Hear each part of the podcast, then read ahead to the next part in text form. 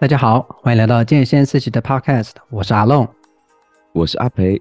在这里，我们会与重训教练、瑜伽老师、物理治疗师、专科医师等各个领域的专家，和我们聊聊健康的大小事，让每个人都可以了解更多元的医疗资讯和运动科学的知识哦。那我们现在就开始吧。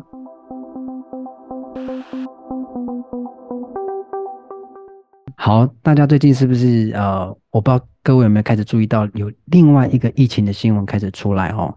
那我自己是有一点担心啦。大家还记不记得去年的呃，大概六月期间，大家有开始在注意到欧洲地区猴痘的爆发的状况？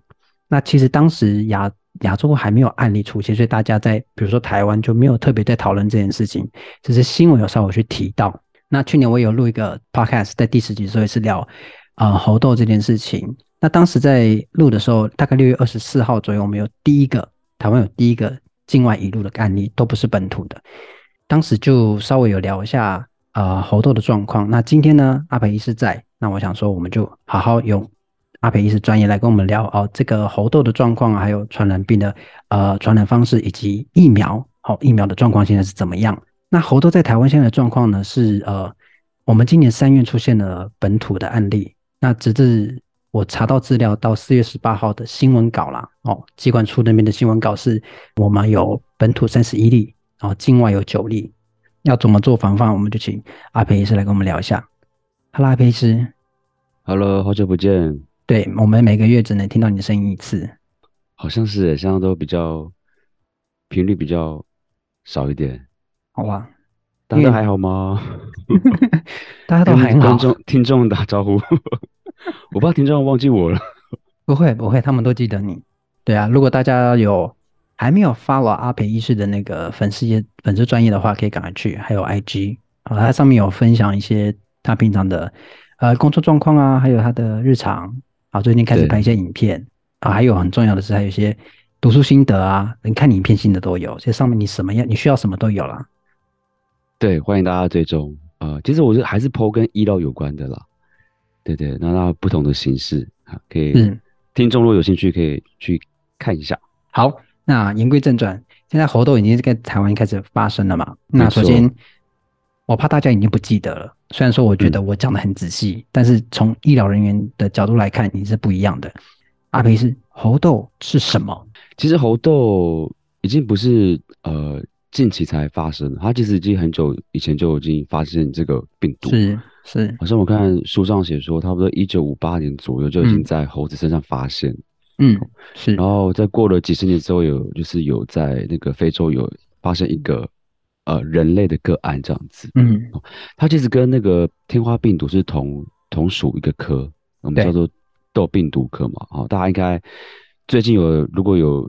稍微去研究的话，大家都知道，那它的那个传染方式主要还是人畜共通，嗯，就是你接触到有感染的动物的，不管是血液或是体液，或是受伤的皮肤跟黏膜，都会呃被传染到。嗯，那现阶段应该从去年开始就发现到疑似有人传人的现象，嗯哼，然后到到现在已经已经确定人可以传人。特别是有呃经过那个密切接触的。人类有需要密切接触，不管是他接触到他的这个皮肤的状况，或者说嗯。接触他的体液啊等等的，甚至嗯其实大家会提到在新闻上提到说很多什么呃有亲密接触的这些这些的性行为，哦都很很有可能，而且比较容易会被传染到这样子。是，那那我可以请阿培医师你帮我整理一下，就是说大概有哪几个是常见的传播方式？OK，嗯，那最常见的接触方式就是亲密接触，因为它就是猴痘，它比较特别的就是它其实可以透过就是皮肤表面的一些那些病灶传染的，嗯、就相较于其他的性传染病，比如说艾滋病或是淋病啊、梅毒这些东西，主要是透过体液，包括血液跟或是精液等等传染这样子。嗯。嗯、那因为猴痘它有那个皮肤的表征，所以很容易透过皮肤的触摸，甚至是长期的触摸，这样子的行为传染，嗯、所以比较常就是因为亲密的接触。那所谓亲密接触，大家会先先想到性行为，因为只有性行为的时候，才会有双方才会有有密切的接触嘛。哦，嗯，所以其实不包括所谓的性行为，包包括口交、肛交这些阴道性交等等。嗯，其实你去接触他的皮肤的那些病灶的时候呢，其实也很容易被传染这样子。所以接触传染是一个呃很主要的状况，然后另外是亲密接触就更容易。其实研究有发现，其实飞沫也会传染，嗯哼，但是它的那个传染几率非常非常低。而且它是需要是长时间的接触，比如说可能呃有医护人员在照顾那个猴痘病毒的病人的时候，如果没有做好防护措施的话，长时间去照顾这些病人，就很有可能被传染。但是他那个传染是说，比如说啦，我可能跟好朋友出去吃饭，他可能我或他有得猴痘，比如说他的手没伤口，我的手也没伤口，但我们这样会一直不小心碰到就会传染吗？如果他皮肤表面没有伤口或是任何的病灶的话，其实传染几率非常非常低。阿培一直讲病灶，他的病灶是什么？其实那个猴痘的病灶，其实大家可能最近应该有看到一些新闻，他抛一些，就是皮肤表面上很可怕的那种一颗一颗一个，很像脓包或者嗯，对对对，大家有些人会觉得很像水痘，嗯的那个表现。那其实最常见就是猴痘，最常见就是皮肤的病灶，它的病灶就是有它比较。其实大家应该知道吧，它长得比较很像硬硬的，嗯，一块这样子。好，然后它的界限是非常非常清楚的。嗯、那就是可以看到很多图片，就是比如说他们会长在身上。其实猴痘比较常会先从那个面部慢慢的扩散这样子。那扩散的时候可能会扩散到四肢，那躯干可能会比较少一点，但是其实也没有一定了，它也不会说局限在哪个部位。然后也不会说，其实它也会长到手掌跟脚掌，哦，那其实但也不一定会长到手掌脚掌，它它的那个没有那么特异性，但就是它就是很容易，特别在那个呃得猴猴痘的早期的时候，它那个症状就太像其他的传染病，或是太像其他的性传染病，所以有时候就很难判断，就是那些那些皮疹、那些皮肤的病灶，其实它不是只有会长那种一块的，它其实它有一个一系列的变化顺序，一开始长得很像。青春痘，或是一般的一个呃，就是没有凸起来的那个斑疹或丘疹，然后慢慢演发出变成水泡，然后最后是我们在新闻上看到，很常看到那种大颗那种脓包，然后最后结痂变成黑色的。其实它那个表现太多了，所以你很难，就是你第一一个病人来，就是很难去一开始去判断它就是猴痘。嗯，我们都是怎么确诊？是抽血吗？还是还是有一样是有快筛？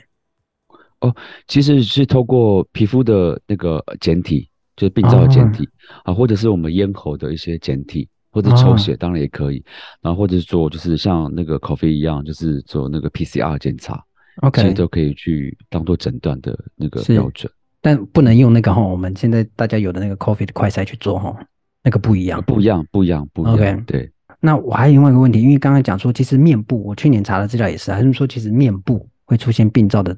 几率其实比较高，相对于躯干跟四肢，嗯、或者它会先出现在脸上。嗯、但因为我们对呃会有青春痘，或者是大家可能熬夜啊，或者吃吃的可能太油腻的时候会长一些痘痘。我们我们自己有能能够先判断吗？还是说，因为我怕说大家可能就自己在不小心长了一点就开始慌张，说我是不是得好痘？是得好痘？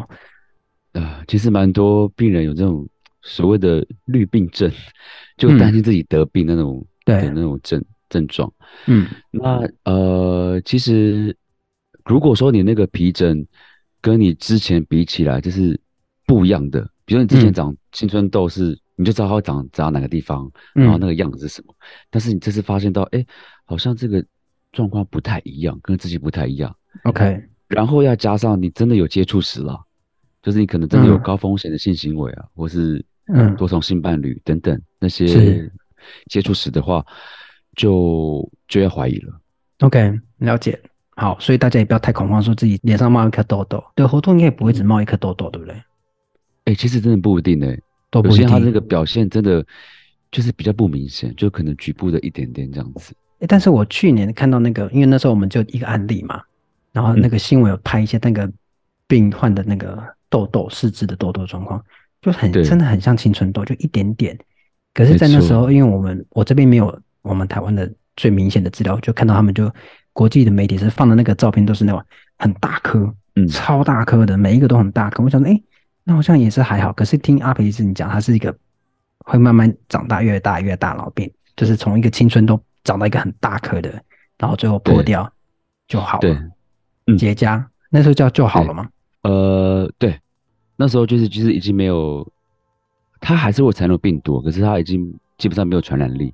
OK，病程大概会多久啊？哦，这个病程呃，其实差不多可以维持呃，会维持差不多两个礼拜左右。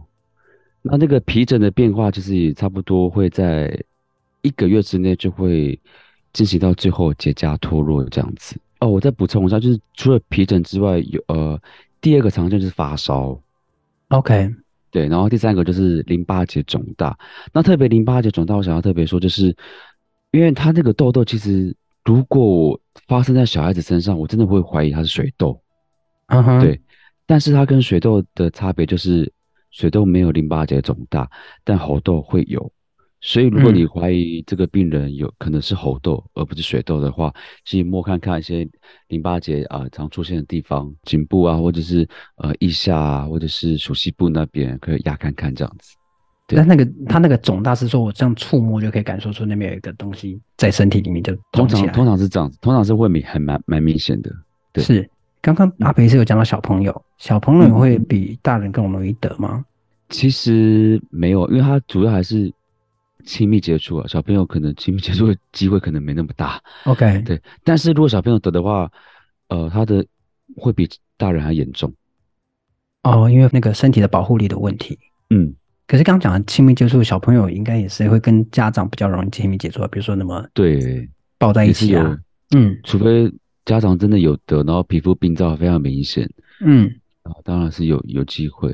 OK，好，就大家注意啊。如果说你有像你说的刚刚以上的征兆的话，就特别注意就好，不用过度恐慌。好，讲到不要过度恐慌，那我们就要多做一些事情嘛。我们自己可以做哪些事来防御？嗯、去年我在录的时候是说可以勤洗手、戴口罩等等的，就是跟我们当时的防呃防疫措施是类似的。但是我们现在的防疫就是正在松绑，包括我们现在录音的现。的这个状况，已经搭捷运不强制戴口罩了，嗯，搭公车也是，所以呢，以这个状况来讲，阿培医师会建议我们要做哪一些事情来做防猴痘这个疫情？呃，可以继续刚刚讲的，就是它它是人畜共同的传染病嘛，所以、嗯、呃，就是避免接触一些可能死亡的动物，啮齿类的动物，啮齿动物或者灵长类的动物，嗯、就是那些生病的、死亡的那些动物的话。就你也不知道他到底是什么原因造成他生病或死亡嘛，嗯、所以就避免接触。嗯、所以在吃吃的吃的部分呢，就是也要特别的煮熟了，好，因为就是煮熟之后，那个病毒基本上就是不会传染这样子。嗯、然后再第二个就是我们刚刚讲说他是亲密接触嘛，所以我们就尽量避免跟疑似有猴痘病患的人接触。呃，除了那个接触之外呢，就是亲密接触之外呢，再就是我刚刚提到飞沫传染也有可能嘛。所以我是觉得，嗯、虽然现在已经松绑了，但飞沫传染它的那个几率又很低。嗯，我是觉得没有特别必要要戴口罩去避免那个飞沫传染，但是就是避免出入一些比较高风险的一些公共场所，比如说比较密集的一个人群的一个场所，嗯、或者说真的有有在进行这些高风险性行为的一个场所，就是避免去、嗯、去这些地方这样子。好。就把它笔记下来哈，各位，因为我们现在大家可能在防疫上会有一点松懈了，因为真的我理解疲劳了，因为这样三年了，对他会疲劳，就想说哇，终于可以不用戴口罩了。当然，就像阿、嗯、阿北医师说的，飞沫传染的几率不是那么高啦，但是就这样避免一些呃亲密接触，那不必要的亲密接触就尽量避免，然后看到一些死亡的啮齿类动物或灵长类的话，尽量不要去贸然的接触。对，OK，那再来。防疫措施除自自己之外呢，再来就是疫苗。那我们现在打疫苗的流程大概是什么？哦，我有查一下目前的，因为好像进现在已经进行到第二阶段，四月份开始，四月十号开始。那现在的流程，因为它现在疫苗的数量其实没有很多，哦，就进进到台湾的量没有很多，所以目前还是以，因为猴痘疫苗其实基本上要接种两剂了，就是两剂要间隔一个月。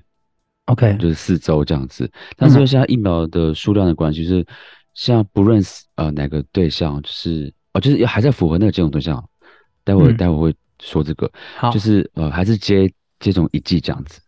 对，先接种一剂，对，先接种一剂，嗯，对。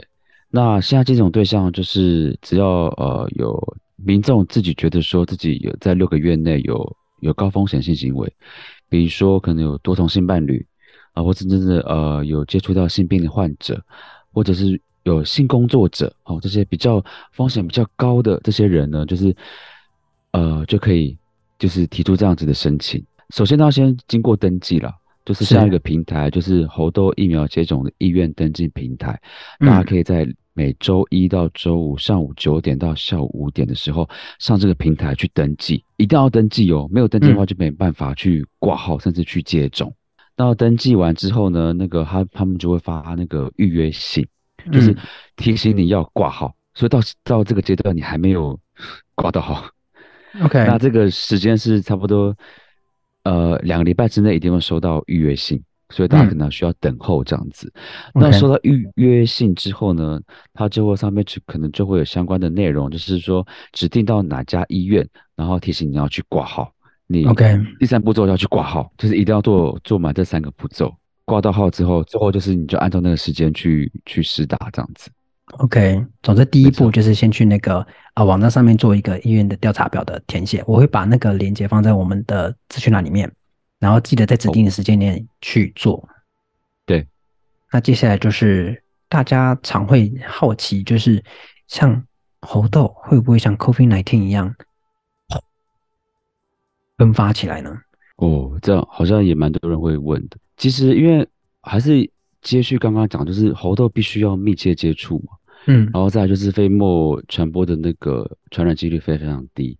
第二点就是跟那个 COVID-19 是很大的不同，因为 COVID-19 是可以透过那个飞沫的传染这样子，但是 COVID-19 也也是需要密切的、长时间的在呃面对面，然后对暴露在那个飞沫传染那个风险当中才会被传染这样子。是，但就是少了这个飞沫传染的那个风险，就风险比较低了，所以就更不会引起大爆发。另外就是说，因为我们 COVID-19 的症状太多了，啊，虽然猴痘其实也蛮多，可是猴痘的症状就是比较明显，就是那第一个常见症状就是皮肤的表表现了。